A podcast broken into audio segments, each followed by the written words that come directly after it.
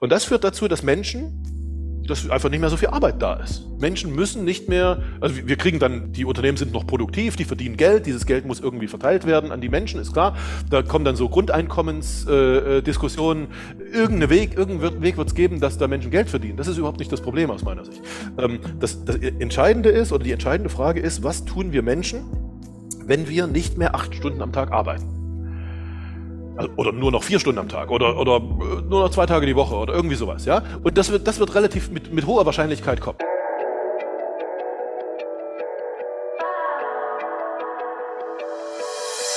Hallo zusammen, ich hoffe, dir geht es richtig gut. Ich begrüße dich ganz herzlich zu einer weiteren Podcast-Episode von Human Elevation.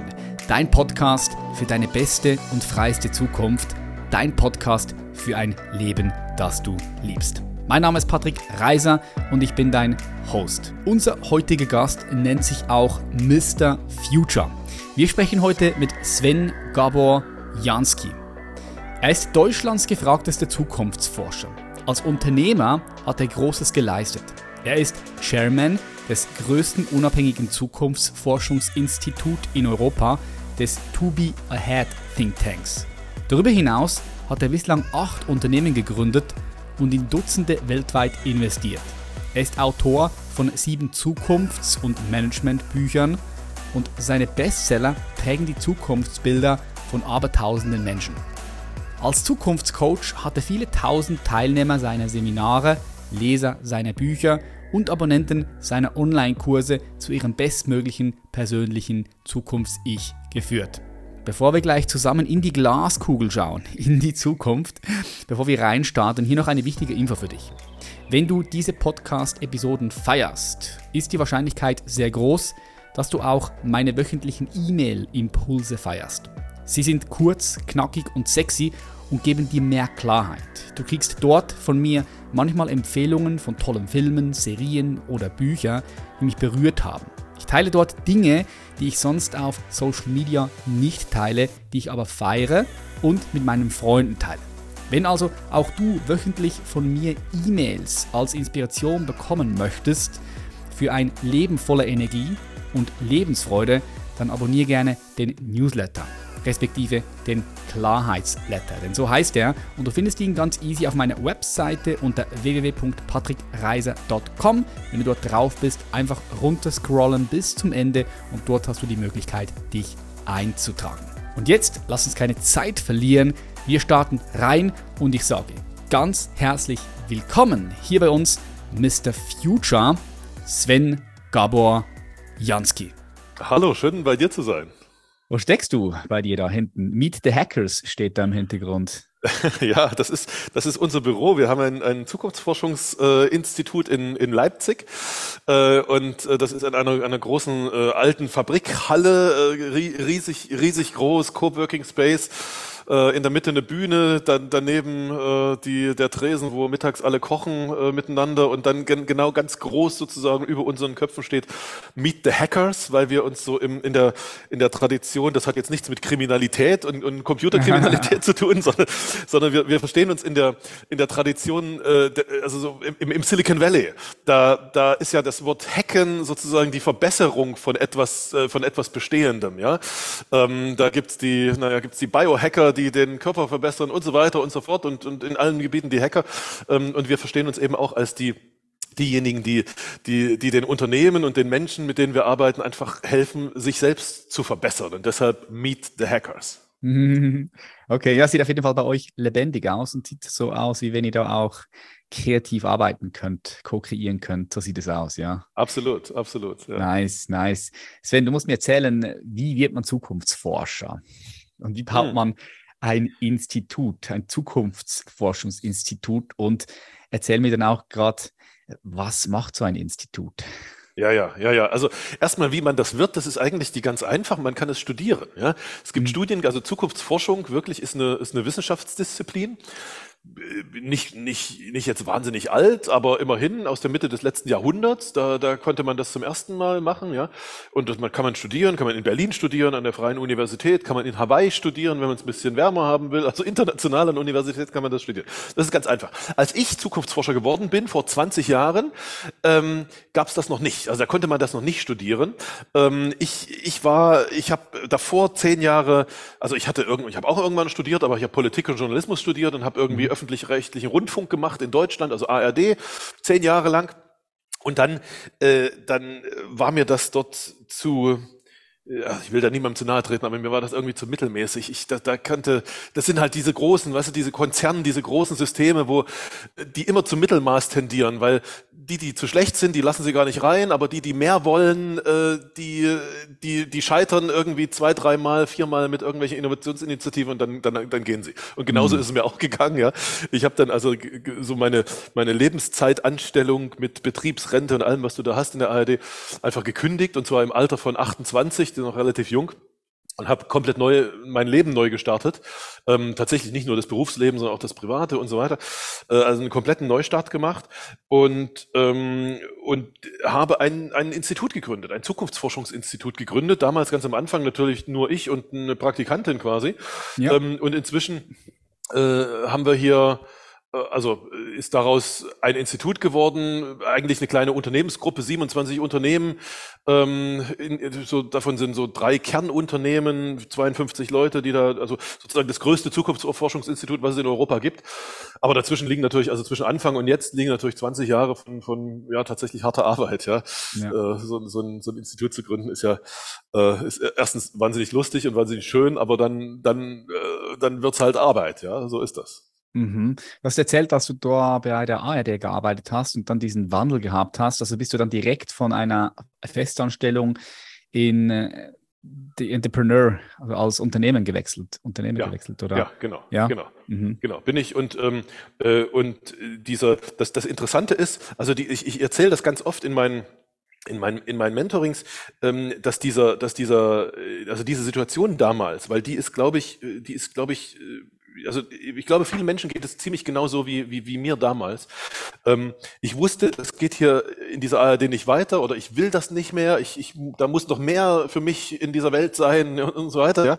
Ähm, dann habe ich gekündigt und, und hatte drei Monate Kündigungsfrist, also die habe ich ganz diszipliniert und pflichtbewusst bin ich da drei Monate noch hingegangen. Und, und ich wusste, als ich, als ich das Kündigungsschreiben da auf den Tisch gelegt habe bei dem Chefredakteur, da wusste ich nicht, was ich danach machen werde. Ich hatte überhaupt keine, keine Ahnung, hatte keinen Plan, ich wusste nicht. Ich wusste nur, ich habe drei Monate, um da eine, eine Lösung zu finden. Und dann ist was Interessantes passiert. Weil plötzlich, also innerhalb dieser drei Monate, ähm, erst bekam ich einen Anruf von meinem ehemaligen Professor von der Universität, der irgendwie gehört hatte, dass ich gekündigt habe. Der sagte, komm doch zurück zur Universität, ich gehe in drei Jahren in Rente und du kannst mein Nachfolger und so weiter.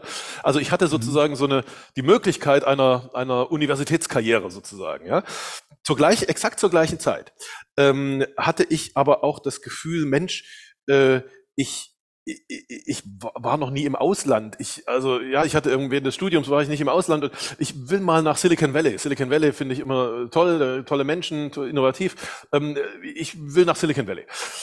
Außerdem war mein bester Freund damals, der war Fotograf, der ist nach wie vor Fotograf, der war gerade nach Afrika gezogen und hatte ein Hotel gegründet in Afrika. Ich hatte den schon zweimal besucht, also ich hätte auch die Möglichkeit gehabt, sozusagen ein Hotel Eigentümer in Afrika, in, in Gambia. Wo, weißt Gambia. du wo? In Gambia? Ja, geil. Gambia, ja. Afrika genau, am Gambia River zu sein.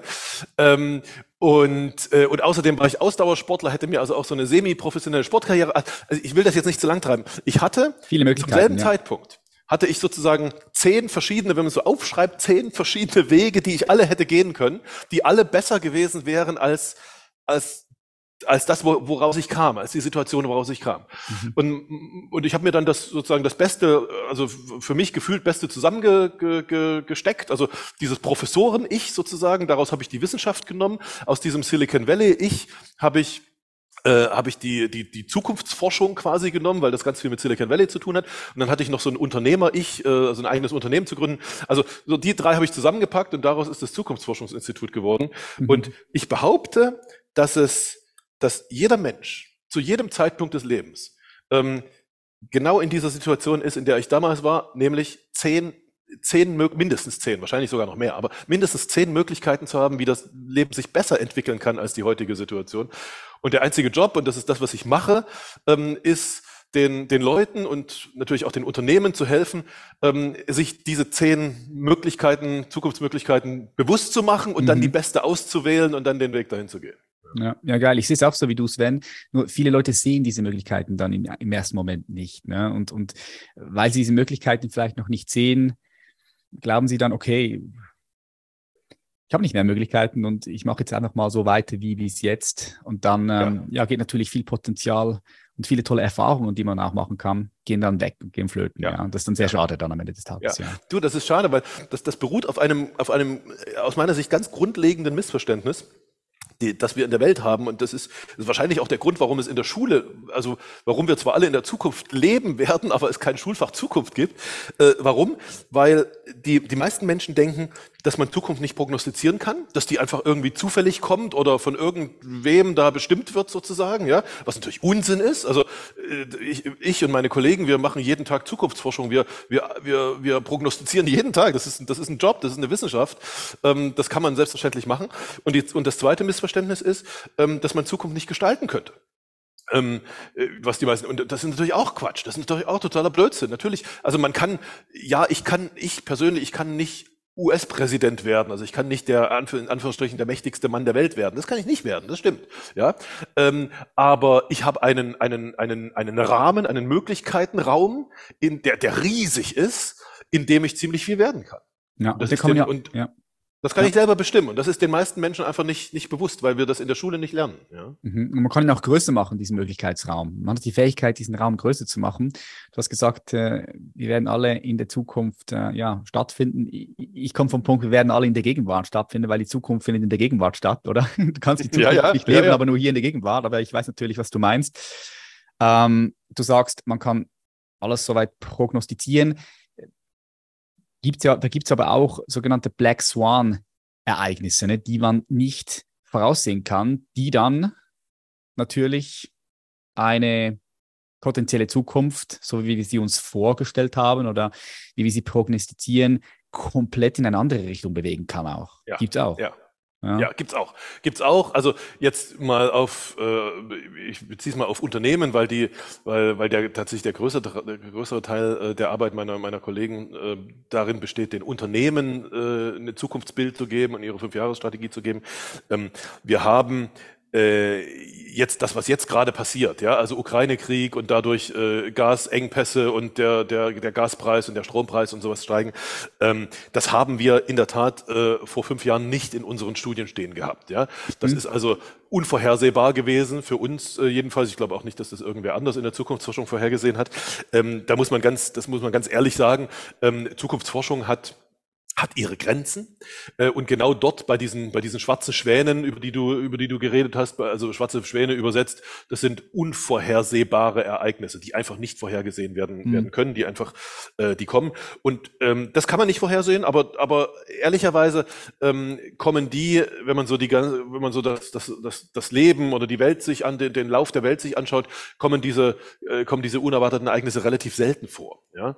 Ähm, wenn sie vorkommen, sind sie relativ prägend für einen einen, für einen Abschnitt, äh, aber ehrlicherweise, also äh, also ich, ich, ich habe noch nie ein, ein Unternehmen getroffen, ähm, was gesagt hat, weil es möglicherweise irgendwie Unvorhersehbares gibt, weil da in fünf Jahren oder in was weiß ich wie viele Jahren ähm, irgendwann mal irgendwas Unvorhersehbares eintreffen kann, macht es jetzt keinen Sinn, ähm, sich einen Fünfjahrplan oder ein Ziel zu geben und so weiter. Das würde kein Unternehmen machen und genauso sollten das die Menschen nicht machen, ja, ja weil, das, weil, das, weil das Blödsinn ist. Macht keinen Sinn, auf jeden Fall, ja. Wie geht ihr dann da vor, wenn du sagst, ihr arbeitet auch mit wissenschaftlichen Methoden? Kannst du uns mal so ein bisschen näher bringen, wie ihr dann da arbeitet, wie ihr so prognostiziert? Ja. Ich habe auch gesehen, ja. dass mehrere Bücher geschrieben und unter anderem das Buch auch 2020, So leben wir in Zukunft. Da sind auch ein paar Sachen, äh, die ihr prognostiziert habt, eingetreten. So, wie geht ihr da so vor? Ja, also ähm, äh, du hast es völlig richtig gesagt. Wir, wir, schreiben diese Bücher über, über die nächsten zehn Jahre, so aller fünf Jahre. Also es gibt das Buch 2020, das haben wir 2008 geschrieben. Da kann man jetzt sozusagen, wenn man das liest, prüfen, ob das eingetreten ist, was wir zwölf Jahre vorher prognostiziert haben. Dann gibt es das Buch 2025, das Buch 2030, das ist das aktuelle sozusagen, ja, also in die, in die Zukunft prognostiziert. Wie machen wir das? Ähm, Zukunftsforschung, wenn du es wissenschaftlich betrachtest, ähm, dann, dann denkt sich der Forscher, also der Mensch, der das tut, denkt sich nichts aus. Ähm, das ist ein ganz großer Unterschied zu, zu Menschen, die sich möglicherweise im Internet auch Zukunftsforscher nennen und dann irgendwelche Zukunftsvisionen oder sowas äh, haben, die auf ihren eigenen Moralvorstellungen und den Wünschen und sowas irgendwie basieren. Das machen wir, wir Wissenschaftler nicht. Wir Wissenschaftler sind komplett neutral, also unsere, unsere Wünsche sind da nicht mit drin. Was wir machen ist, wir machen Interviews, tiefen Interviews mit Menschen, die mit ihren heutigen Entscheidungen Zukunft ein bisschen mehr bestimmen als andere Menschen. Ähm, das sind, wenn wir technologisch, wir machen viel mit, mit Technologien und, und, und äh, und, und Startups und Silicon Valley und so weiter. Ähm, wenn du es technologisch äh, siehst, sind das so die, die Strategiechefs und Chefinnen natürlich, äh, Innovationschefs, Chefinnen, Technologiechefs, Chefinnen von großen marktprägenden Unternehmen weltweit. Also ich war vor zwei Wochen beispielsweise im Silicon Valley und habe mit dem, mit dem Chef des Google ATAP Labs gesprochen. ATAP ist eines der, der wichtigsten Innovationslabs bei, bei Google. Ja? Und dann machst du halt ein zwei Stunden Interview mit dem ähm, und fragst dem, was tust du gerade, warum tust du das, ähm, wo, also wo steckst du dein großes Geld rein, ja? warum tust du das, was willst du damit, was ist eure Erwartung, was wollt ihr in, in fünf Jahren daraus haben, was wollt ihr in zehn Jahren, was hat das für eine Auswirkung auf die, auf die Welt. Ähm, und dann erzählt er das und wenn du das nicht nur mit einem machst, sondern wir haben im Augenblick 1500 500 von solchen Menschen in unserer Datenbank, wo wir also, also Interviews geführt haben. Da sind die Amerikaner dabei, sind die Chinesen dabei, natürlich auch die Europäer, natürlich auch Politik dabei, ja, nicht nur Technologie, selbstverständlich. Und, ähm, und dann fasst du das sozusagen als Wissenschaftler, also analysierst du, was die so sagen ähm, und, und fasst, es, äh, fasst es zusammen. Ähm, und daraus entstehen Daraus entstehen relativ klare Beschreibungen, das nennen wir Zukunftsbilder, relativ klare Beschreibungen, wie sich unser Umfeld in den nächsten zehn Jahren verändert. Also das Umfeld, in dem Unternehmen arbeiten. Da machen wir dann Studien für einzelne Branchen. Ja, Branche sowieso, Branche A ist in die Richtung und Branche B macht das und so weiter. Und dasselbe kannst du für einzelne Personen machen, für einzelne Menschen. Natürlich kann nicht jeder Mensch für sich jetzt zu Google gehen und da sagen, irgendwie, ich will jetzt den und den äh, und den Elon Musk noch interviewen und sowas. Das, das geht natürlich nicht. Aber dafür gibt's halt Zukunftsforscher, ja, die das machen und dann das in Studien und in Büchern ähm, so aufschreiben, dass es äh, Menschen verstehen können. Hm. Und dann, das ist der erste Schritt. Dann hast du aber erstmal nur die Frage, ähm, wie sieht's in, in zehn Jahren aus? Also wie sieht mein Umfeld aus? Welche, welche, wir nennen das, welche Triebkräfte wirken sozusagen von außen auf mich? Ja, wo, wo, woran muss ich mich, also, oder nenn es der Möglichkeitenraum, ja, in dem du dich bewegst. So. Und dann kommt die zweite, und das ist vielleicht sogar noch die, noch die äh, wichtigere Frage. Dann kommt die zweite Frage, was ist denn jetzt meine Idealpositionierung? Also wenn das in 2030 so um mich herum aussieht, was ist denn für mich, also wie muss ich denn sein, damit ich sozusagen das meiste für mich daraus nehme? Ähm, das ist sozusagen das Persönliche, dann, dann kommen diese, diese zehn Zukunfts-Ichs, von denen wir gerade schon geredet mhm, haben, mhm, ja, mhm. diese zehn Möglichkeiten. Dann nimmst du die beste für dich raus. Ähm, und dann ist die dritte Frage, wie komme ich da hin? Dann hast du sozusagen festgeschrieben, das ist mein Zukunft und da will ich hin. Ähm, und dann ist die Frage, wie, wie mache ich das? Und da gibt es wiederum eine, eine, eine Methode in der, in der Zukunftsforschung, also in der, in der Wissenschaft, die heißt Backcasting. Die unterscheidet sich ganz wesentlich von, von allem, was, äh, ja, was so üblich ist an Zukunftsplanung, sowohl für den privaten Bereich, also beim Coaching beispielsweise oder, oder im, im Unternehmensbereich ähm, die, die, die wir benutzen, weil wir sagen, das, das ist viel zukunftssicherer, also viel sicherer, dass du dann wirklich das, das Ziel erreichst. Deshalb nutzen wir diese Backcasting-Methode. Ähm, ja, und genau das, du, das ist, das ist Wissenschaft, wirklich. Das hat nichts mit, das hat nichts mit Hokuspokus oder irgendwie, äh, ich denke mir mal was aus oder wünsche mir mal was zu tun, sondern das ist, das ist wirklich äh, basierend auf wissenschaftlichen Methoden, sehr nüchtern, ja. Für einige, mit denen wir arbeiten, sogar zu nüchtern, die sagen, oh Mann, mhm. jetzt muss ich hier schon wieder irgendwelche Tabellen ausfüllen. Ja. Aber, aber das ist halt der Weg, wie du, äh, wie du, wie du auf, auf, auf sachliche, auf, auf nüchterne Art tatsächlich Zukunft planst und auch Zukunft erreichst. Und das gilt sowohl für Unternehmen als auch für einzelne Personen, für Menschen. Ja, ja genial. Ich finde es genial, wie du das so beschreibst, weil ähm, es, es gab ja auch immer schon in der Vergangenheit Menschen, die jetzt das nicht so wissenschaftlich gemacht haben, wie ihr das macht. Das heißt, nicht so mit Studien und mit Daten und Fakten gearbeitet haben, sondern die einfach ja, ihre eigene innere Weisheit dafür benutzt haben. Man kann auch sagen, okay, Intuition, die so ein bisschen ein Menschenverständnis gehabt haben, ein Verständnis über sich selbst, wer bin ich und was sind so die anderen Menschen und bestimmte innere Dynamiken beobachtet haben und aufgrund von dem, ja, dann auch ziemlich gut auch die Zukunft vorhergesagt haben. So was mir gefällt, ist, wenn man beides benutzt. Ja, nicht entweder oder, sondern einfach, ja, wenn man beides einfließen lässt, Absolut, ich bin da, ich bin da total dabei. Nun, nun, ich finde immer, jeder sollte das machen, was er am besten kann, sozusagen. ja? ja. Und, und wir können nun mal die Wissenschaft am besten, deshalb bringen wir das ein. Das heißt ja. überhaupt nicht, dass, ähm, dass man da nichts, äh, nichts Intuitives oder so einfließen lassen, lassen sollte. Nein, nein, im Gegenteil. Also und, und tatsächlich, es ist auch, also diese äh, äh nochmal auf diese zehn Zukunfts-Ichs, diese zehn Zukunfts-Ichs zu, zu, äh, zu, also zu kreieren, sich auszudenken, zu entwickeln und dann sich für das Beste, also unter den zehn für das eine zu entscheiden, dem ich jetzt wirklich folge. Das ist in der Tat auch bei uns in unserem, in unserem Prozess sehr, sehr, sehr, sehr intuitiv. Das ist tatsächlich, wo ich sage, Mensch, äh, lass das ja. wirken auf dich, Bauchgefühl und, und so weiter und dann mhm. wirst du eine Emotion zu einem dieser zehn Dinger, wirst du eine Emotion finden. Ähm, also an der Stelle ist tatsächlich auch bei uns intuitiv, Intu, Intuition dabei, aber ich habe überhaupt nichts dagegen, wenn man, wenn man das, was wir am besten können, nämlich, nämlich Wissenschaften, noch ergänzt durch, äh, durch, die, durch den intuitiven Teil, auf jeden Fall. Ja, mega. Ja, wir haben vor drei Jahren jemand hier im Podcast gehabt, hat gesagt, in Europa wird es Krieg geben. Und ist auch krass, oder? Das, das, bewegt sich so ein bisschen in, in diese Richtung. Ja, ja. Ähm, ich bin super gespannt, was, was du sagst über die aktuelle Situation auch, also wie ihr, da, wie, wie ihr das seht. Weil ich hatte gerade gestern bei mir hier der Dr. Philipp Blom, ich weiß nicht, ob du ihn kennst, ist Historiker und Philosoph, der mhm. auch viel über, über die aktuellen Krisen spricht, ja. der ein bisschen ein düsteres Bild hat von der Zukunft, je nachdem halt, wie man es interpretiert, ne, was man damit macht. Ich weiß von dir, dass du jemand bist oder ihr, die, die sagt, hey, wir wollen ein geiles Bild haben für die Zukunft. Ich möchte Lust auf die Zukunft haben und ich finde es auch ganz, ganz, ganz wichtig, weil ich finde, das unterscheidet so ein bisschen die Gesellschaften hier, Schweiz, Deutschland, Österreich, würde ich jetzt so zusammenpacken, ja, ja. mit den Gesellschaften ja. im Silicon Valley oder in China. Ja, ich weiß noch, als ich in China war, da war Aufbruchsstimmung da. Die Leute richtig, waren pumped. Ja. Und, und ich glaube, wenn wir jetzt nur so ein düsteres Bild von der Zukunft haben, mit dem Klimawandel und mit all dem, was passiert, das ist, das ist nicht gut, das ist nicht gesund. So ist es. So ist es. Du, du sagst es ganz genau richtig. Also ähm, ich äh, ich, ich, ich, wenn, wenn du willst, ich kann gleich ein bisschen was erzählen, was, was unser Bild von der Zukunft ist, und du wirst sehen, dass es überhaupt nicht, äh, überhaupt nicht düster. Aber, gerne, gerne. aber lass, mich, lass mich vorher eine, eine Sache sagen, weil, weil du gerade diesen Vergleich gemacht hast zwischen Europa und dem deutschsprachigen Raum und, und, und China und Silicon Valley. Ähm, ich, ähm, ich, ich mache diese Zukunftsforschung jetzt seit 20 Jahren und ich habe, ich hab, ich glaube, eine Sache verstanden zu haben, nämlich die Frage, was ist eigentlich der stärkste Treiber für Zukunftsentwicklung? Also was ist die stärkste Triebkraft in dieser Welt? Warum entsteht Zukunft?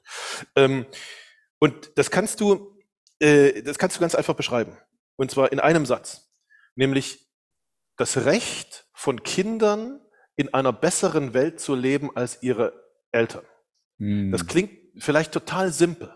Aber was dahinter steht ist, ähm, ich fange mal bei mir an. Mein, mein, in meiner Familie, meine, meine Großeltern waren die Nachkriegsgeneration. Also da war alles kaputt und die mussten irgendwie aufbauen. Und äh, was haben die gemacht? Die haben 24 Stunden, sieben Tage gearbeitet und immer gesagt, naja, wir machen das, das ist zwar entbehrungsreich und was weiß ich, aber wir machen das, damit es unseren Kindern mal besser geht als uns. Ähm, und was ist daraus entstanden? Das Wirtschaftswunder. Also so nennen wir das in Deutschland. Ja, ja, ja, ja. Diese, diese wahnsinnig äh, prosperierende krass. Wirtschaft und, und ein, ein, ein wahnsinnig reiches Land, obwohl es vorher komplett kaputt war. Mhm. Ähm, äh, und Warum, wie, gesagt, warum haben sie es gemacht? Weil es den Kindern besser gehen sollte. Jetzt kam die Generation meiner Eltern. Der ging es super gut. Ähm, und irgendwie, irgendwer, ich weiß nicht genau wer, ich war nicht dabei, aber irgendwer muss in den, in den 80er oder 90er Jahren des letzten Jahrhunderts mal den Gedanken gehabt haben, Mensch, warum soll es jetzt unseren Kindern noch besser gehen? Weil uns geht's doch schon super gut, dann soll es doch den Kindern, das reicht doch, wenn es denen genauso gut geht. Und also in Deutschland oder in, in Deutschland, Österreich, Schweiz, ja. Und und komischerweise ist genau zu diesem Zeitpunkt, ich weiß nicht, ob das einen Zusammenhang hat, aber genau zu diesem Zeitpunkt, 80er, 90er Jahre, letztes Jahrhundert, ist das Silicon Valley zum ersten Mal an uns vorbeigezogen, an uns Europäern, mhm. mhm. technologisch gesehen. Mhm. Warum? Ja. Naja, weil das Silicon Valley ein Schmelztiegel ist für Menschen, für Immigranten aus aller Welt, die da hinkommen, denen es dreckig geht, die da mit einem Touristenvisum kommen, versuchen irgendwie da zu bleiben, eine Aufenthaltsgenehmigung zu kriegen oder eine Green Card und Technologie und Start-ups dafür benutzen, damit es ihren Kindern mal besser geht. Also damit ihre Familie sozusagen hochkommt. Jetzt in den letzten fünf Jahren, also jetzt in den letzten fünf, so seit, also vor Corona schon, jetzt sind die Chinesen auch noch an uns vorbeigezogen. Äh, über nicht die chinesischen Dörfer übrigens, denen geht's nach wie vor dreckig, yeah. äh, aber den, die Megacities. Warum? Mhm. Weil die chinesischen Megacities ein, ein Schmelztiegel sind für Menschen, für Immigranten, nicht aus aller Welt, sondern aus chinesischen Dörfern, die da hinkommen und wieder genau dasselbe, Technologie benutzen, Startups benutzen, damit es ihren Kindern mal besser geht. Also das, das, das Verlangen der Menschen oder das, oder das Recht der Kinder, dass es ihnen besser geht als den Eltern, das ist die stärkste Triebkraft, in der oder durch die in dieser Welt Zukunft entsteht. Und unser Problem aus meiner Sicht, das ist jetzt nur mal so, so, also das ist jetzt keine allgemeine Wahrheit, das ist nur meine Sichtweise der Welt. Was uns hier in Deutschland, in Österreich, in der Schweiz verloren gegangen ist, ist der Glaube daran oder die Notwendigkeit dessen, dass es unseren Kindern besser gehen soll als uns. Weil uns geht's halt super gut. Ja? Ähm, ja. Und, und daraus kommen auch diese ganzen Apokalypse. Ich, ich, bin, ich werde jeden Tag konfrontiert mit irgendwelchen Apokalypse-Prognosen nach dem Motto, alles bricht zusammen und alles wird schlimm und alles wird dies und alles wird jenes, was, was aus wissenschaftlicher Sicht überhaupt nicht stimmt, was kompletter Quatsch ist. Aber äh, es ist halt aus einer Denkweise heraus, die sagt, oh, uns geht's gut, wir dürfen nichts verlieren. Statt einer Denkweise, naja, uns geht's noch nicht so gut, also uns geht's noch lange nicht so gut, wie es uns gehen könnte. Deshalb lass uns arbeiten daran, dass es uns besser geht. Ja, ja sehr wichtiger Punkt, den du hier ansprichst, Sven, und ich bin auch voll bei dir. Jetzt äh, gibt es aber Stimmen, die sagen, da interessiert mich deine Meinung sehr, die sagen, wir hatten jetzt lange, lange, lange Wirtschaftswachstum, Wachstum, Wachstum und die ganze Wirtschaft ist aufgebaut auf Wachstum. Irgendwie drei Prozent Wachstum in jedem Jahr bedeutet dann, ja. dass sich die Wirtschaft verdoppelt in allen 24 oder 25 Jahren. Und das kann so irgendwie nicht weitergehen. Ja, ja. Dass es da irgendwie andere Modelle braucht, ein anderes System. Wie siehst du das denn? Du, ich, ich sehe das ich, ich, ich hoffe, ich sehe das ganz nüchtern. Ähm, Wachstum ist nicht, nicht nur der grundlegende Prozess in der Wirtschaft, sondern Wachstum ist der grundlegende Prozess in dieser Welt, auf diesem Erdball. Dieser Erdball besteht deshalb, weil es, weil die Natur es so eingerichtet hat, dass es einen Prozess gibt von Entstehen, also Geburt, einem langen Wachstum und dann Vergehen. Das gilt für für Gras, für Bäume, für Tiere, für Menschen. Das gilt auch für unsere Gesellschaften, das gilt für die Unternehmen. Die, dieser Prozess, es entsteht etwas, es gibt einen langen Prozess des Wachstums und dann vergeht es wieder. Das ist der grundlegende Prozess des Lebens auf diesem Planeten. Ähm, und deshalb ist es auch der grundlegende Prozess der Wirtschaft. Und es gibt aus meiner Sicht überhaupt gar keinen, also äh, weder einen Grund noch eine eine Möglichkeit. Ich kenne keine Möglichkeit, äh, diesen Wachstum, also äh, jetzt ein, ein, Modell entwickeln zu wollen wie die Welt ohne Wachstum. Es gibt keine Welt ohne Wachstum, weil Wachstum ist das grundlegende Element in diesem in dieser Welt. Das Problem ist, also und, und dort, dort, also ich sag mal, die, die Menschen, die sagen irgendwie oder die versuchen jetzt in eine Wirtschaft ohne Wachstum sich auszudenken, ähm, die machen das ja nicht aus weiß nicht, äh, weil sie sich das ausgedacht haben, sondern weil sie ein Problem damit lösen wollen. Das Problem, was sie damit lösen wollen, ist, dass die, dass die Wirtschaft, so wie sie im Augenblick äh, wächst, ähm, viel zu viele Ressourcen verbraucht, äh, viel zu viel äh, sozusagen den, das, also die, die natürlichen, die biologischen Ressourcen verbraucht und die Welt kaputt, also die, die Natur kaputt macht und so weiter und so fort. Genau, das ist der Punkt. Was, ja, das ist der Punkt. Das ja, ist das genau, Argument. Was, was, ja, genau. Ja, ja. was absolut ein Punkt ist. Was absolut ein Punkt ist. Aber ähm, jetzt gibt es zwei Möglichkeiten, diesen Punkt zu äh, zu, zu lösen. Die eine Möglichkeit ist, äh, zu sagen, okay, also ich würde, oder das ist das, was wir, was wir machen, wir sagen, okay, äh, Wachstum ist, ist super, aber ähm, dann müssen eben, Wachstum hat auch etwas damit zu tun, dass, dass bestimmte Dinge wieder vergehen müssen, also sterben müssen quasi, ja. Dann müssen diese Unternehmen, diese Industrien, diese Technologien, die zu viele Ressourcen verbrauchen, die müssen halt sterben. Sie müssen ersetzt werden durch neue, die wieder geboren werden und dann ihren, ihren mhm. Wachstumsprozess mhm. sozusagen einsetzen. Das ist, das ist was, das ist das, was ich als völlig normal empfinde. Und das übrigens, was auch in der, in der, äh, in der, in der, in der Entwicklung der Welt und der Wirtschaft äh, völlig normal ist, ja, dass Unternehmen eben, eben vergehen. Unser Problem ist, in dieser, in unseren Gesellschaften, dass wir, dass wir viel zu lange diese, äh, diese, diese, diese Technologien, diese Unternehmen äh, viel zu lange wie soll ich sagen, festhalten. Wir wollen sie nicht verlieren. Ja, also ja. wir wollen das Wachstum un, unnatürlicherweise verlängern sozusagen. Mhm, mhm, und dort entsteht ein Problem. Nein, die müssen, die müssen sterben und die müssen ersetzt werden durch, durch neue. Das ist der, das ist der natürliche Prozess. Mhm. Und dann brauche ich kein, kein Ende des Wachstums. Also im Gegenteil, ich finde Ende des Wachstums finde ich höchst, äh, höchst problematisch. Weil, äh, also mir konnte bisher, ich sage mal so, mir konnte bisher niemand erklären, ähm, wie durch ein Ende des Wachstums die oder wie durch eine Wirtschaft sozusagen eine, eine, eine Post-Wachstumsökonomie ähm, die das Problem gelöst werden also soll, dass, dass, wir, dass wir in 2050 ungefähr 10 Milliarden Menschen auf dieser Welt haben, die alle ungefähr das, das, das westliche Lebensniveau erreichen wollen. Ja, da, da, musst du, da musst du so viel, da muss so viel wachsen, um, damit, damit wir das schaffen. Und wenn wir das Wachstum einstellen, ja, dann gibt's, dann gibt's wirklich Krieg. Also dann gibt's wirklich äh, die, die Dinge, dass da irgendwie aufeinandertreffen und sagen, ey, ihr habt so viel, wir haben so wenig. Wenn hier nichts mehr wachsen, also wenn ihr, wenn ihr verhindert, dass ihr, wir jetzt wachsen können, dann wollen wir was von euch abhaben, ja? um es mal ganz einfach zu sagen. Mhm. Ähm, insofern, du siehst, ich bin da überhaupt gar kein, gar kein Fan dieser äh, des, des Ende des Wachstums, äh, sondern ich, ich halte es für das Wachstum, für das, für das Allernatürlichste in dieser Welt. Ähm, wenn wir, wenn mhm. wir nicht das, den, den Tod, das Vergehen, also Tod klingt immer so, huhu, ja, aber das, das, das, das Ende äh, von, von bestimmten Dingen und das Ersetzen durch, äh, durch neue Dinge, wenn wir das nicht verhindern. Ja, ich denke, man müsste das Wort Wachstum vielleicht ein bisschen neu ja, definieren. Äh, Evolution. ich mag Evolution ja, gerne. Ja, ja. ja. Wie siehst du den Klimawandel, Sven? Wie ist also deine Prognose? Ist es etwas, was wir handeln werden? Wenn ja, wie? Ist es etwas, was wir nicht lösen können, wo wir einfach halten müssen? Also heißt, wo wir uns anpassen müssen? Es gibt, es gibt Probleme, die, die man nicht lösen kann, die man einfach nur ja, über sich ergehen lassen kann. Und da, da natürlich auch die Frage, mit welcher Haltung. Ja, man kann das mit viel Widerstand ja. machen und mit einem Mindset, der, der dann einem das Leben schwierig macht, oder man kann sich öffnen dafür und, und, und sagen, okay, wir können Dinge wir können Dinge durchhalten, wir können Dinge halten und, und, natürlich nach wie vor nicht einfach passiv gar nichts machen, sondern Dinge tun, die mit, mit der wir die Dinge verändern auch können. Wir versuchen ja. die Dinge zu verändern. Wie, wie, siehst, ja. wie, wie, siehst du das Thema Klimawandel? Ähm, ich ich gebe dir, geb dir ein Bild darüber, wie, wie ich das sehe. Ähm, äh, aus meiner Sicht ist Klimawandel ähm, problemlos technologisch lösbar.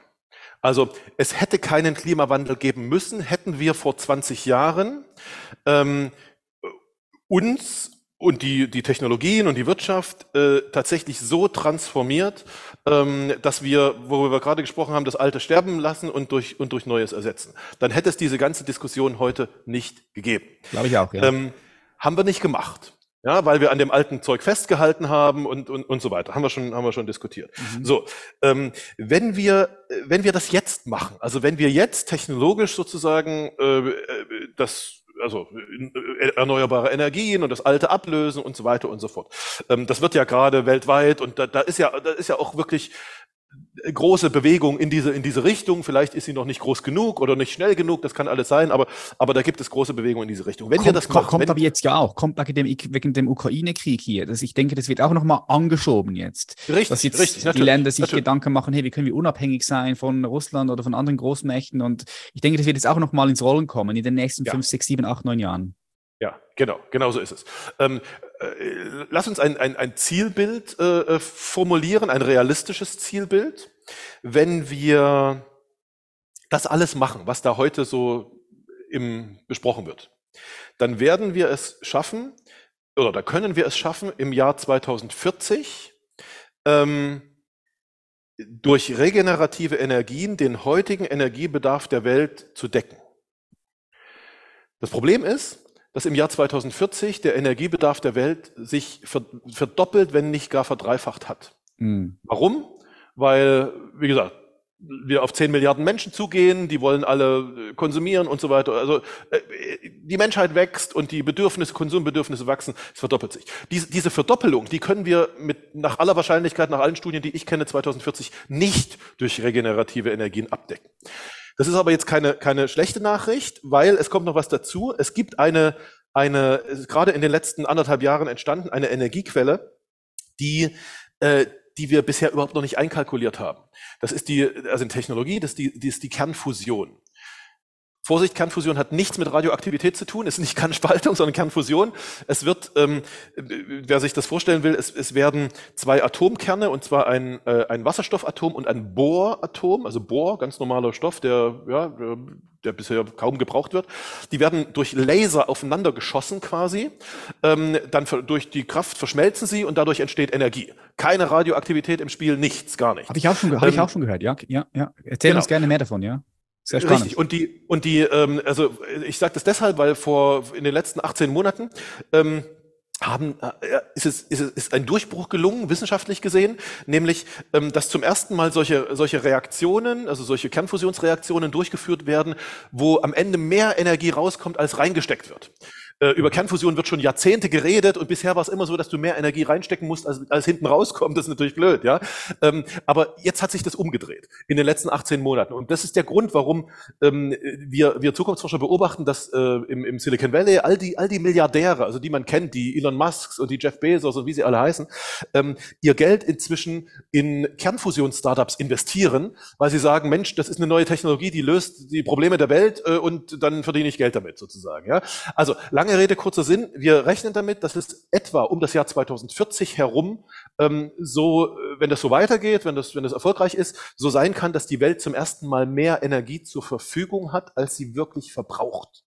Und das ist in der Tat wow also und, und ohne ohne natürliche Ressourcen. Also klar, du musst ein bisschen Bohr aus der Erde holen, aber es, es gibt, ich habe ich hab mal nachgeschaut, es gibt schon bei den bisher bei den bisher bekannten äh, Bohrvorkommen, es gibt zwei zwei Bohrminen äh, sozusagen in der Welt. Was ist dieses äh, Bohr? Was ist das? Bohr ist ein einfacher Stoff. Das ist ein, ein, ein Element aus dem äh, äh, aus, aus den Grundelementen sozusagen aus dem Periodensystem. Okay. Ähm, das liegt halt einfach in der Erde. Das ist ein kleines Pulver. Ähm, äh, das liegt in der Erde. Ähm, wie gesagt, bisher sind Bohrvorkommen bekannt in der Türkei und in, in, in, äh, im Silicon Valley in Kalifornien. Ähm, was bisher bekannt ist, reicht für 10.000 Jahre. Also, und da hat man noch nicht mal gesucht, ob an anderen Stellen in der Welt auch noch sowas da ist. Also, insofern, da, da haben wir, da haben wir, da haben wir ein bisschen Zeit damit. Ähm, und, äh, also, aber zurück auf die, auf die Klimafrage, auf die Energiefrage. Erst wenn wir dieses Energieproblem gelöst haben, erst wenn, wenn die Welt mehr Energie, saubere Energie, ja, also die nicht jetzt irgendwie Kohle und keine Emissionen und sowas, mhm. erst wenn die Welt mehr Energie zur Verfügung hat, als sie braucht, ähm, können wir wirklich sagen, dass das Klimaproblem dann ist es auch noch nicht von heute auf morgen gelöst, aber so langsam gelöst wird, ja. Und das wird ungefähr aus heutiger Sicht 2040 sein. So, jetzt haben wir eine Übergangszeit bis 2040, ähm, äh, weil das heute halt noch nicht geht. Und in dieser Übergangszeit, das sind fast 20 Jahre, ähm, werden wir äh, genau wie du es gesagt hast in deiner Frage, uns anpassen müssen. Wir werden uns daran gewöhnen, dass äh, diese, dass die Welt sich also dass das Klima sich erwärmt. Das hat es schon getan. Ähm, mhm. Dass dieses, dieses immer, immer besprochene 1,5 Grad Ziel ist völlig unrealistisch, es zu erreichen. Wir werden es nicht erreichen. Wir werden auch das 2 Grad Ziel äh, aus, der, aus dem Pariser Klimaabkommen nicht erreichen. Wir mhm. werden in den meisten Regionen der Welt eine Erwärmung zwischen zwei und drei Grad haben. Und mit allem, was da, was dazugehört. Also, oder was, was die Konsequenz ist, ja. Die Konsequenz ist Extremwetter, Dürre, auf der anderen Seite irgendwie Starkregen und, und, und, und also, also die Extreme werden stärker. Sozusagen. Immigration auch, natürlich. Ja, ja, ja, möglicherweise, natürlich, ja klar, das gehört dazu. Ja. Ähm, und, äh, und wir werden, also äh, äh, aber ich bin auch da, ich meine, das, da kann man jetzt sagen, um Gottes Willen, und das ist ganz schlimm und die Welt bricht zusammen, aber man kann auch sagen, hey, äh, die, die Menschheit an sich, der Mensch an sich ist, also ist, ist quasi Weltmeister im sich anpassen an andere, an neue Umgebungen. Das ist der Grund, warum ja. wir hier miteinander reden und nicht irgendwelche anderen, nicht irgendwelche, weiß nicht, Dinosaurier, die sich halt nicht anpassen konnten, sozusagen. Ja, der, der Mensch ist, ist, ist wahnsinnig anpassungsfähig und natürlich werden wir uns an diese anderen Umgebungen anpassen und die, die sich die, die sich da klug anpassen und vorausdenken und neue Technologien finden, die da irgendwie, äh, denen fällt das leichter, die, die, äh, die sind erfolgreicher bei diesem Anpassungsprozess und den anderen, die sich dagegen wehren, naja, bei denen dauert es länger und, und, und sie haben permanent schlechte Laune. Äh, das mhm. ist, das ist, das ist, ich, also vielleicht klingt das jetzt ein bisschen zu einfach, aber ich glaube, äh, ich glaube, dass wir uns, dass, dass jeder Mensch, jeder, jeder von uns sich das selbst wählt, wie sie oder er äh, genau mit diesen Anpassungsproblemen umgehen. Davon geht die Notwendigkeit zur Anpassung geht nicht weg. Die hat jeder. Du kannst es entweder mit Freude machen und mit Optimismus und ja, äh, ja oder Punkt. du kannst es, du kannst ständig in Verteidigungshaltung gehen. Aber ehrlich gesagt, ich persönlich möchte mein Leben nicht permanent in Verteidigungshaltung leben. Das wäre für mich kein Leben. Ja, super wichtig, super wichtig, Sven, dass du das nochmal reingebracht hast. Bin ich hundertprozentig bei dir. Geil, ja. Ähm, du hast noch gesagt, die Konsumgesellschaften nehmen zu. Das sehe ich ein bisschen anders. Ich sehe hier in der westlichen Zivilisation wird die Konsumgesellschaft wahrscheinlich in den nächsten 10, 20 Jahren, I don't know, ein bisschen runterkommen, aber natürlich Indien, China, Pakistan, ähm, all die anderen äh, Länder, die jetzt halt noch nicht diesen Reichtum und diese Fülle, auch materielle Fülle erlebt haben, wie wir das gemacht erfahren haben in Europa, die werden die werden das noch haben wollen, klar. Aber ich glaube, hier, hier, ja. hier wird sich der Konsum langsam ein bisschen reduzieren, habe ich das Gefühl. Ja. Ja, du, da bin ich ganz dabei. Also natürlich. Ja. Und äh, der Fleischkonsum reduziert sich und der ja. Energiekonsum reduziert sich ein bisschen. So, so ist das bei uns. Aber wir dürfen nicht den Fehler machen, äh, das hast du genau richtig gesagt, wir dürfen auf gar keinen Fall den Fehler machen, zu denken, dass die ganze Welt so, so tickt wie wir. Nein, ja. wir sind ein, so ein winziger Teil, ein winziger, äh, sehr reicher Teil der Welt. Ähm, äh, und das, was die Welt bestimmt, was die Welt sozusagen nach vorn treibt, findet außerhalb unserer Grenzen statt. Ja, ja. So ist das.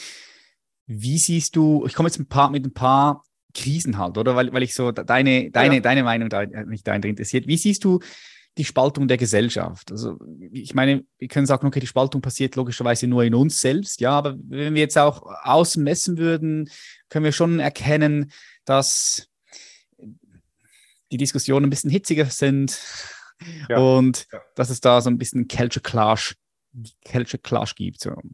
Wie, ja. wie, wie, wie, wie, nimmst du das wahr? Was passiert also, da aus deiner Perspektive? Ähm, lass mich dazu zwei Sachen sagen. Eine, eine, eine, ein vielleicht eher globaler, also weltweiter Blick und ein Blick auf uns und un, unsere Länder hier Gerne, ja. Ähm, im, im deutschsprachigen Raum. Ähm, also international äh, sehen wir, und das kann man wirklich mit Fakten belegen, da gibt es tolle Bücher drüber von, von, von, nicht von mir, sondern von anderen Wissenschaftlern, Hans Rossling beispielsweise, das Buch Factfulness, ein, ein, ein tolles Buch, ähm, wo, wo tatsächlich äh, an, an Zahlen und an Fakten belegt wird, dass international die Grenze oder die, die, die, die, die Spaltung sozusagen zwischen Arm und Reich, die, die Schere immer weiter zugeht. Sie ist nicht, sie ist nicht ganz geschlossen, natürlich nicht, und sie wird wahrscheinlich auch nie komplett geschlossen, aber, aber die, die, die Spaltung wird kleiner. Okay, das höre ich ähm, zum ersten Mal. Das höre ich zum ersten Mal. Das ist interessant, dass du sagst, weil das höre ich zum ersten Mal. Ich höre, ich höre immer und lese immer, dass die Schere zwischen Arm und Reich größer wird. Nein, nein, nein, nein. Also, also was, was gerade passiert ist, ähm, äh, oder lass uns mal die, die, die Welt so schablonenhaft einteilen in, in arm, in reich und in superreich. Superreich sind ganz wenige, ganz wenige Menschen, okay. die wirklich, ja, so. Ja. Was passiert ist, dass die, dass die Welt zwischen arm und reich, die Spaltung kleiner wird, aber dass die Spaltung zwischen arm, arm und reich und den Superreichen also die Superreichen gehen, gehen nach oben. Dort wird die ja. Spaltung größer. Mhm. Aber mein Gott, dann, dann, dann lass doch irgendwie 100 Menschen auf dieser Welt irgendwie, äh, sollen sie machen. Sehe ich, doch, ja. ja. bitte.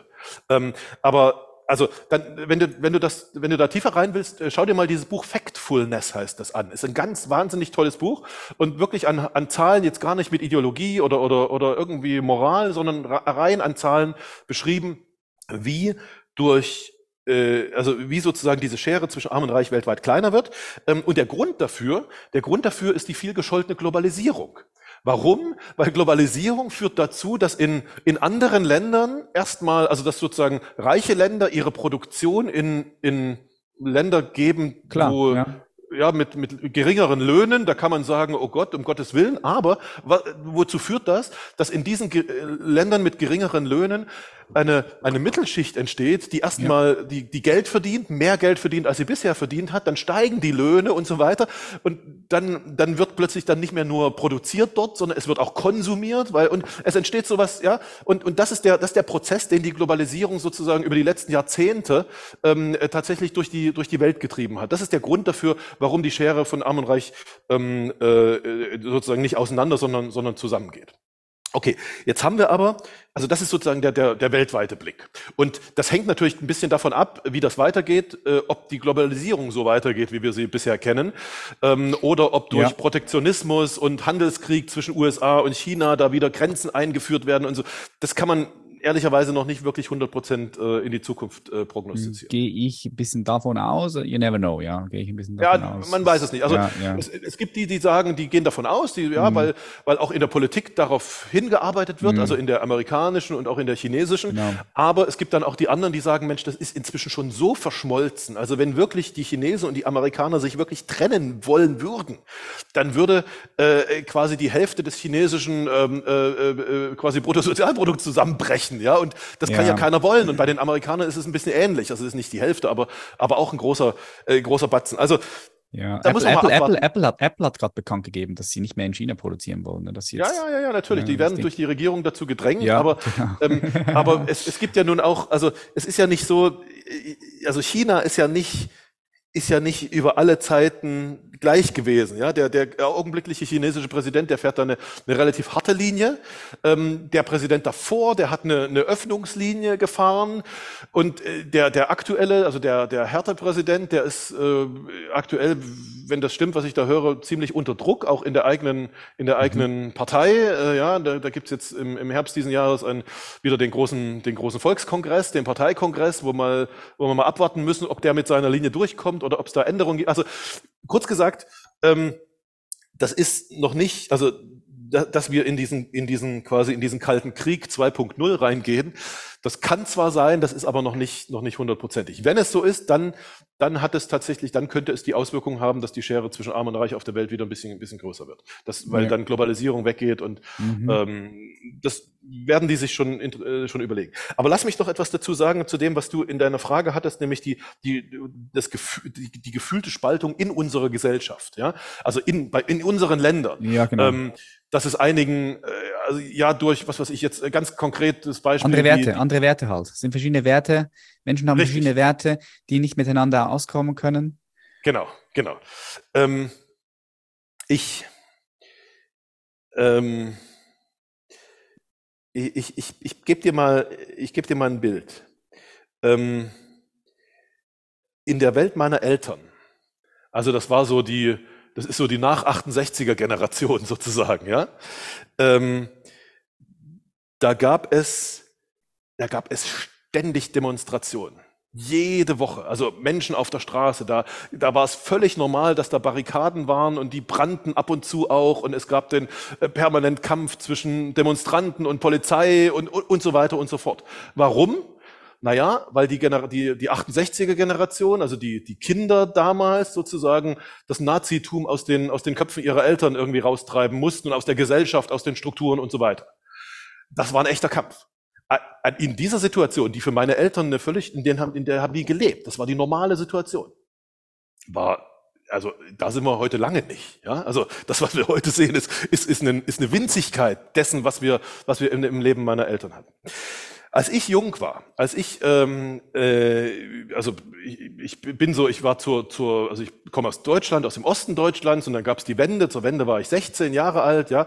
Da ist halt der Osten zusammengebrochen und die Mauer zusammengebrochen und so weiter und so fort.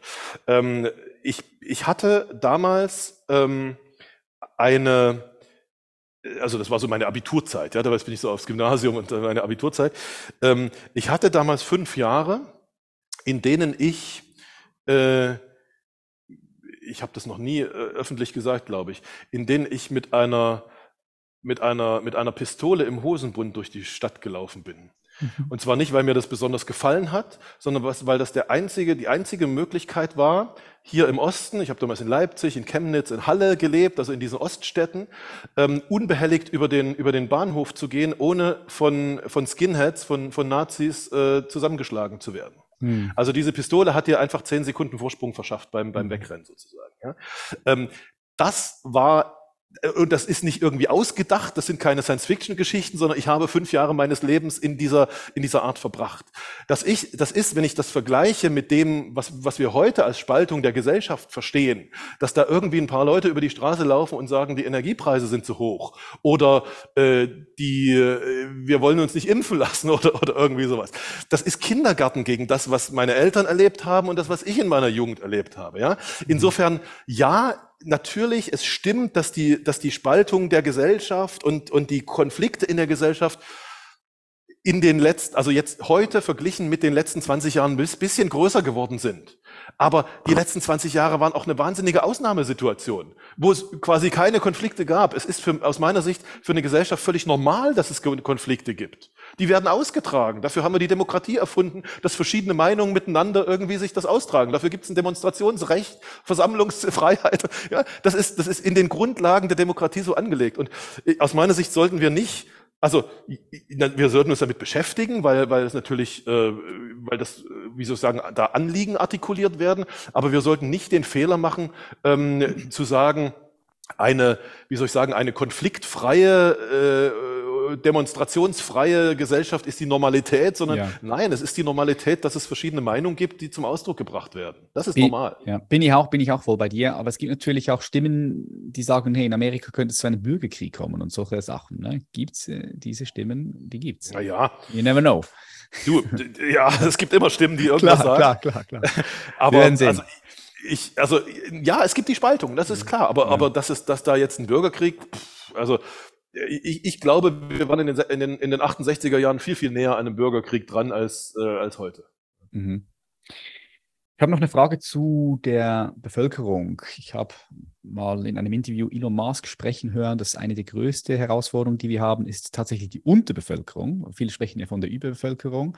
Er sagt, äh, nee, nee, wenn, wenn wir das alles anschauen, dann, dann wird es so sein, dass wir in eine Unterbevölkerung reinkommen und das eine Gefahr sein könnte dann für die Gesellschaft, weil das System äh, nicht weiter geführt werden kann so. Wie, ja. wie sind eure Prognosen für die ja. nächsten 10, 20, 30 Jahre? Also, also die, die, die Prognose, ich meine, wir reden jetzt, äh, ich muss einen Satz vorher schicken.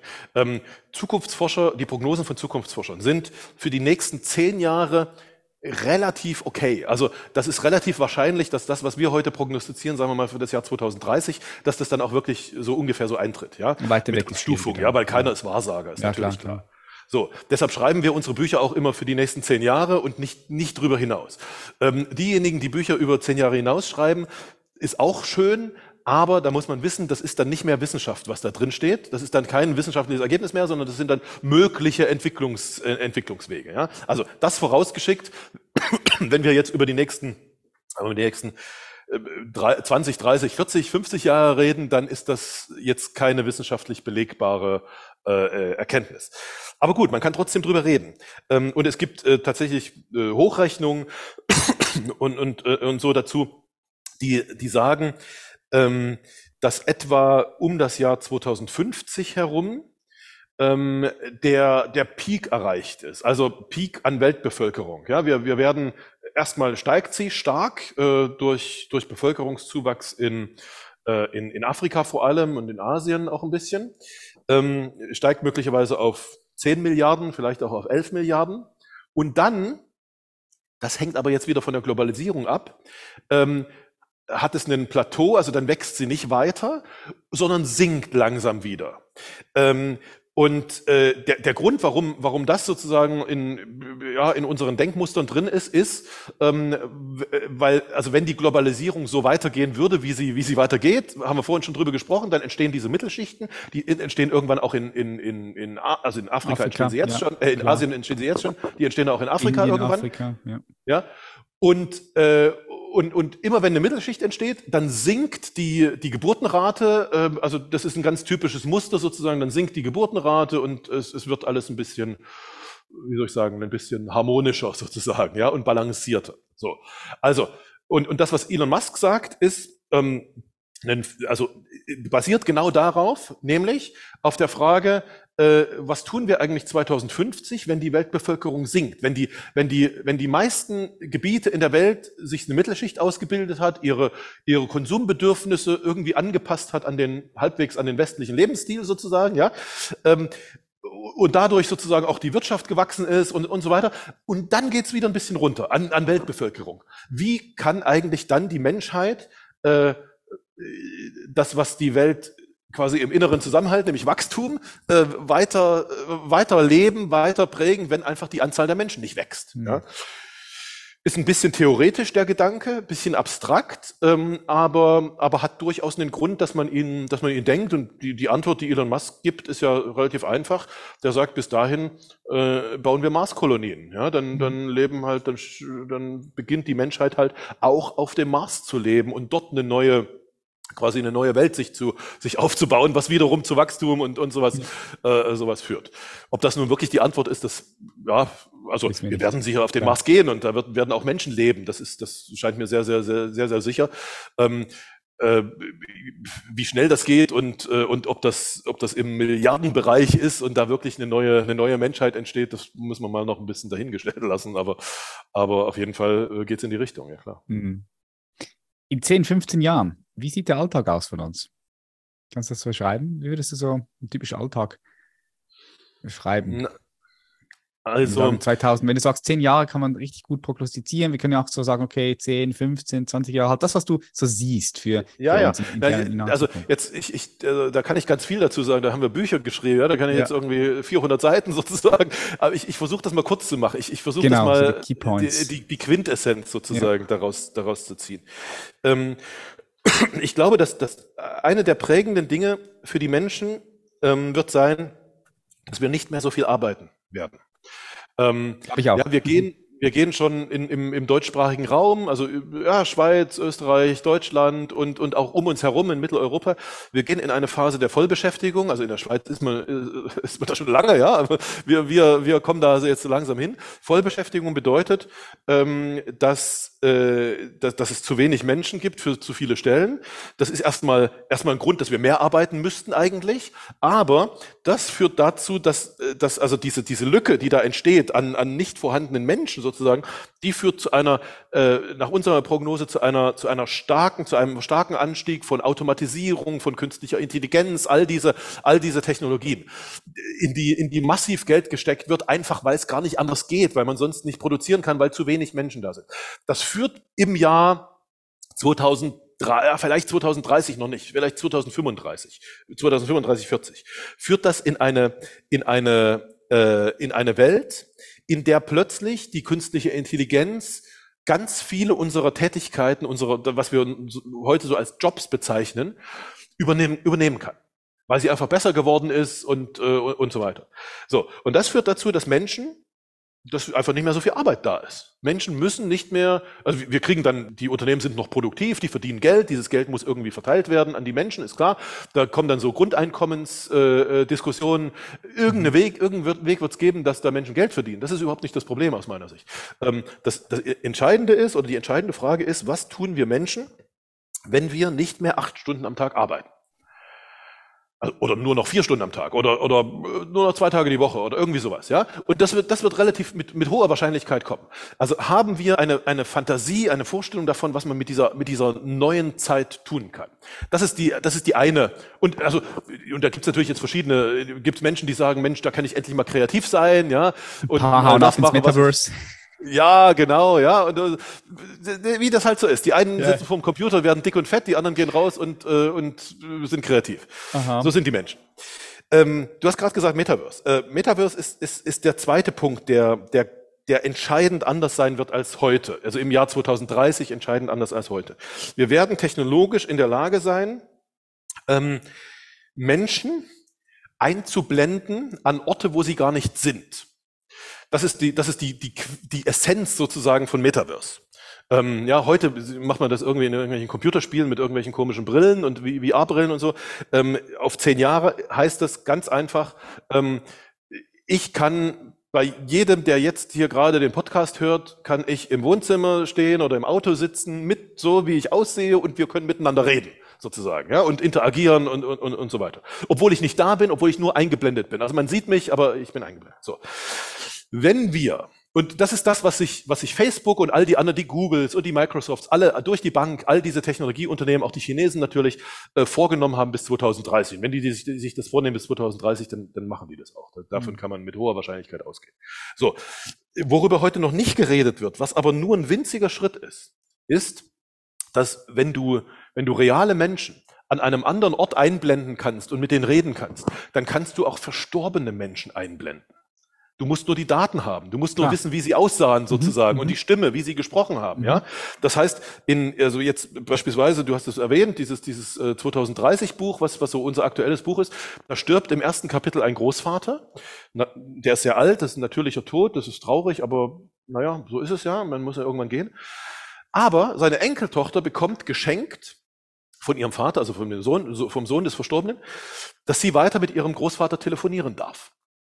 Ähm, was hat er gemacht? Der hat 18 Monate vor seinem Tod, also so ja, ein Jahr, anderthalb Jahre vor seinem Tod, hat er, wir, wir Zukunftsforscher würden sagen, der hat eine KI trainiert. Eigentlich hat er nur mit seinem Handy geredet, nichts anderes, ja. Mhm. Der, und dieses, dieses, dieses, diese App sozusagen hat seine Stimmmodulation angenommen, also er redet exakt in seiner Stimme, hat sein Humorlevel angenommen, hat sein Wissenslevel angenommen, ist nicht allwissend, kein Google oder so, sondern erzählt auch denselben Blödsinn wie der Großvater, ja. Es ist halt wie telefonieren mit dem Großvater. Also das werden wir 2030 mit hoher Sicherheit erleben. Da sind heute schon Patente dafür vergeben. Microsoft hat ein Patent für, für Telefonieren mit Verstorbenen bekommen.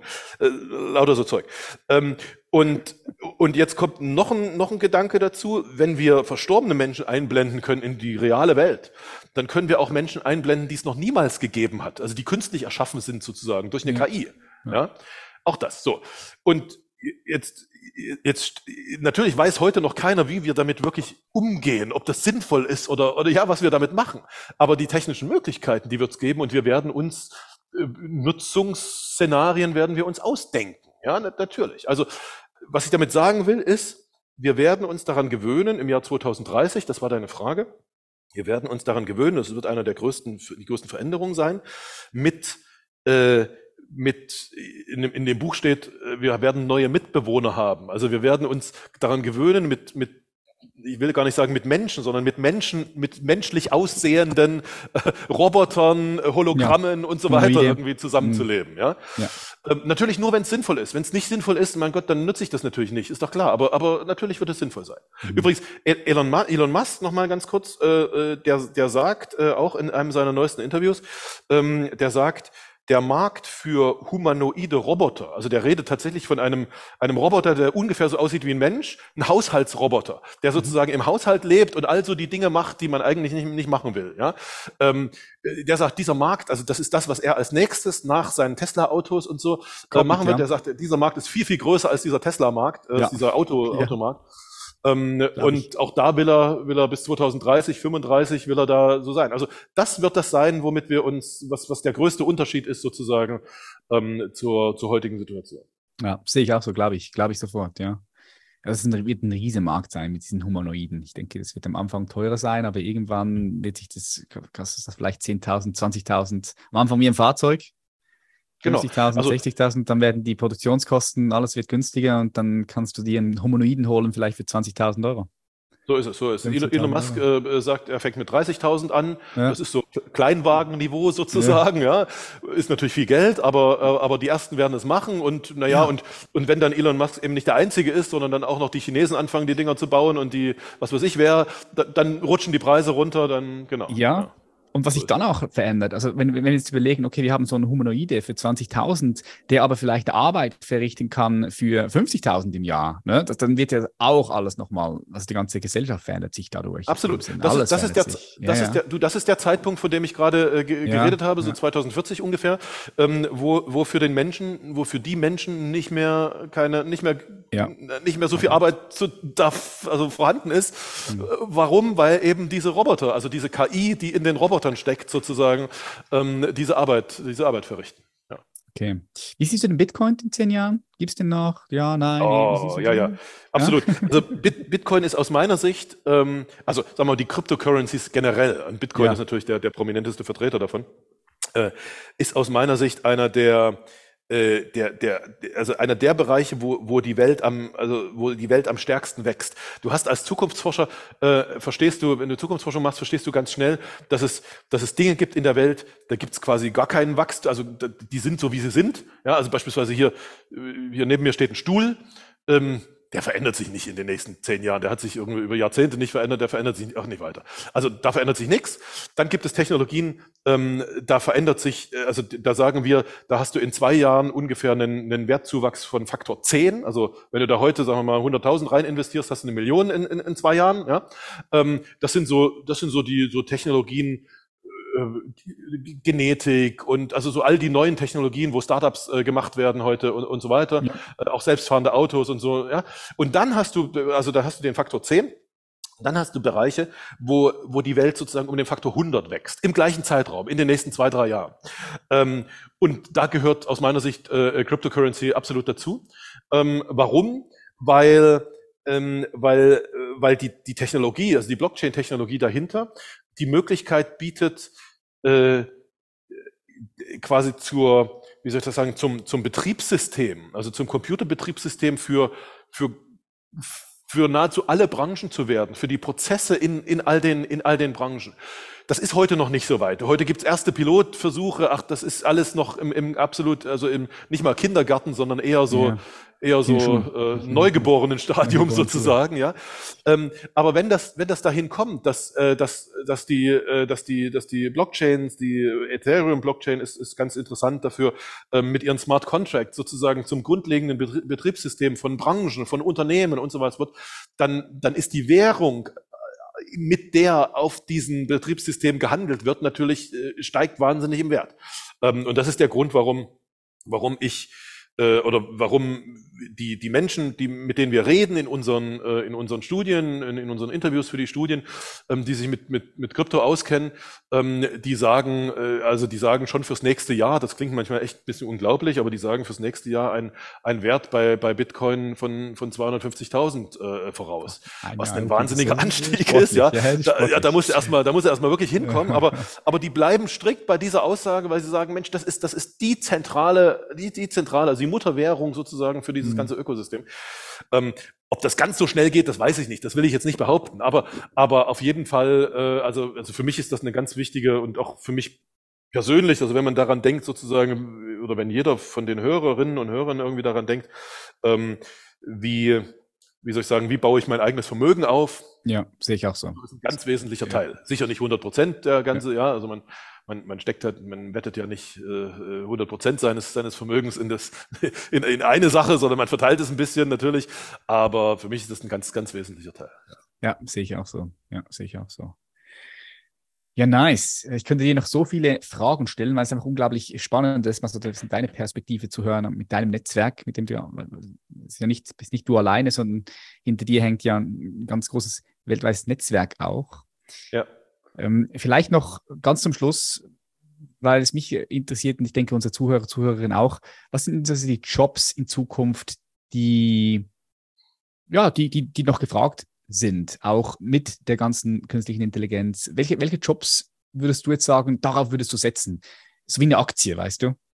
Ja, also ähm, jetzt, jetzt muss man das ein bisschen auf die Zeitleiste setzen, sozusagen. Ja, jetzt, jetzt äh, lass uns zunächst mal auf die nächsten, mal auf die nächsten fünf Jahre schauen und dann vielleicht, vielleicht ein bisschen, 15, ein bisschen raus. Ja, 15. Ja, ja, genau, genau.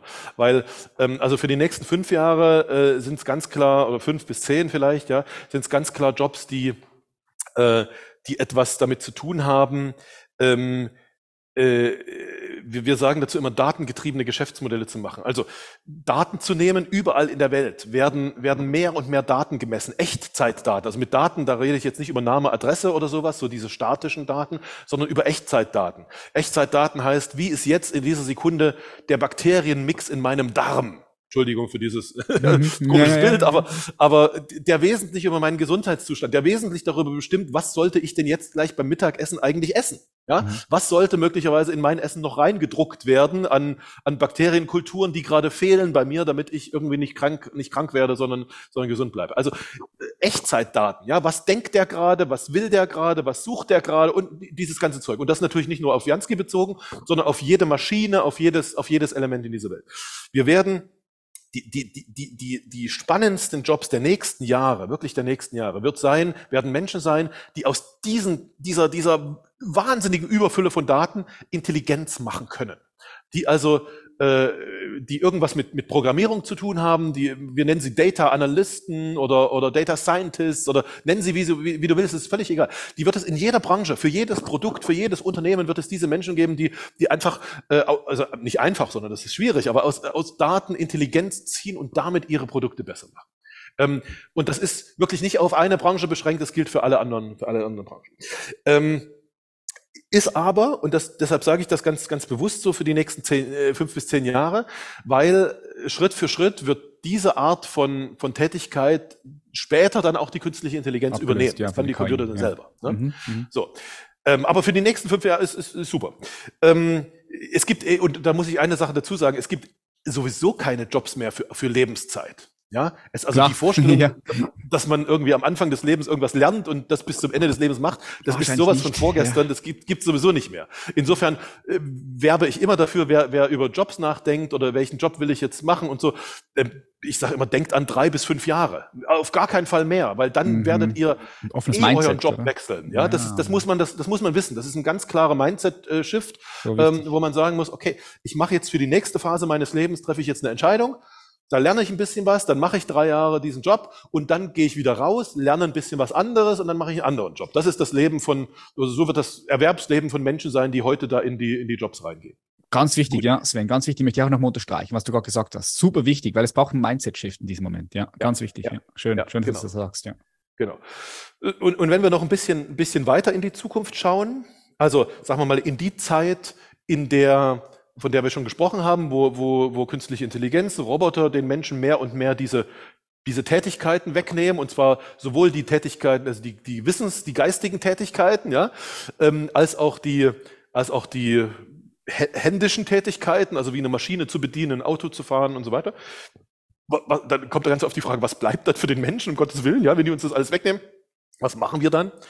Ähm, äh, die also weiß man natürlich noch nicht ganz 100 Prozent, aber, aber meine Antwort darauf ist immer, naja, Menschen werden sich dann auf das Zwischenmenschliche konzentrieren. Das, was die, was die Roboter vielleicht in Ansätzen können, aber niemals so können wie, wie, wie Menschen zwischeneinander. Also der, der Zeitpunkt, wo Roboter anfangen können, Schmerz zu empfinden oder Liebe zu empfinden und so, ja, der lass liegt uns, noch lass uns sagen, lass uns zumindest auszudrücken. Weit. Empfinden ist ja, ja, kann sein, aber da, da glaube ich jetzt, das ist ein anderes Thema für sich, da können wir einen separaten Podcast machen, aber ja, ja. zumindest auszudrücken, oder? Lass uns sagen, ausdrücken. Ja, ja, genau, genau. Also ich, ich, wollte, auch, ich wollte auch nicht über, darüber sprechen, dass, dass die das irgendwann können, sondern ich, ich wollte sagen, der Zeitpunkt liegt noch weit in der Zukunft. Ja, ja, der ist noch weit, weit, weit, weit, weit in der Zukunft.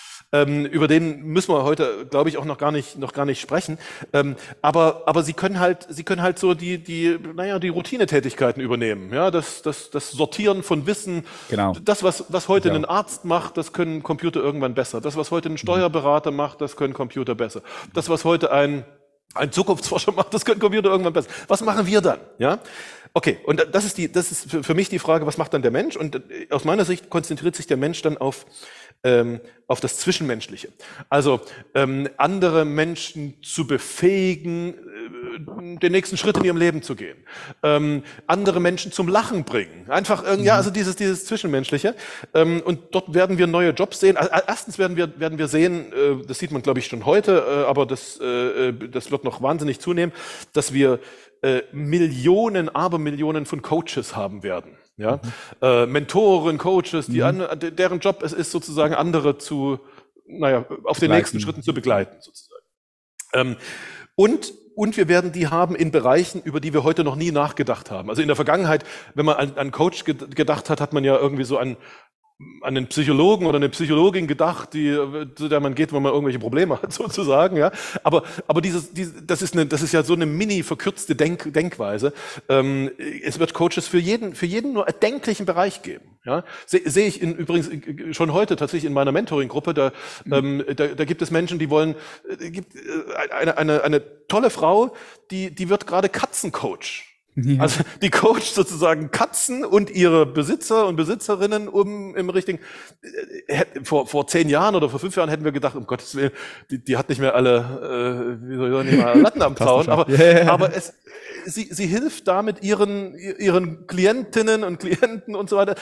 Und wir werden für jeden der Bereiche werden wir Coaches haben. Und das ist, das ist eben diese, diese Konzentration auf das Zwischenmenschliche, wenn man sich auf das, auf das Existenzielle nicht mehr wirklich konzentrieren muss, weil, weil das eben die, die Maschinen machen. Ja. Mhm. Das ist ein relativ klarer, äh, äh, also das ist, glaube ich, ein relativ klarer Trend, wo man die Anfänge heute schon sieht, aber, äh, aber das geht natürlich noch viel, viel weiter.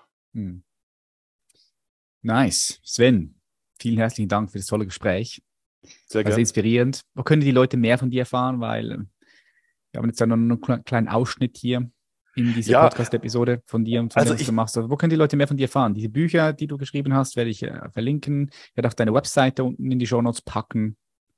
Ich glaube, das ist, also die Webseite, also jansky.de ist die, ist das perfekte, ein, ein, das perfekte Tor sozusagen in die, in die Welt der, der, der, der Zukunft. Ähm, da dieses Buch über das Jahr 2030, ähm, was, äh, worüber wir jetzt äh, relativ häufig gesprochen haben, äh, kriegt man dort zu einem, also quasi kostenlos plus Versandkosten, also zu einem sehr, sehr kleinen Preis. Das ist, das ist ein perfekter Einstieg, da mal, mal reinzugehen.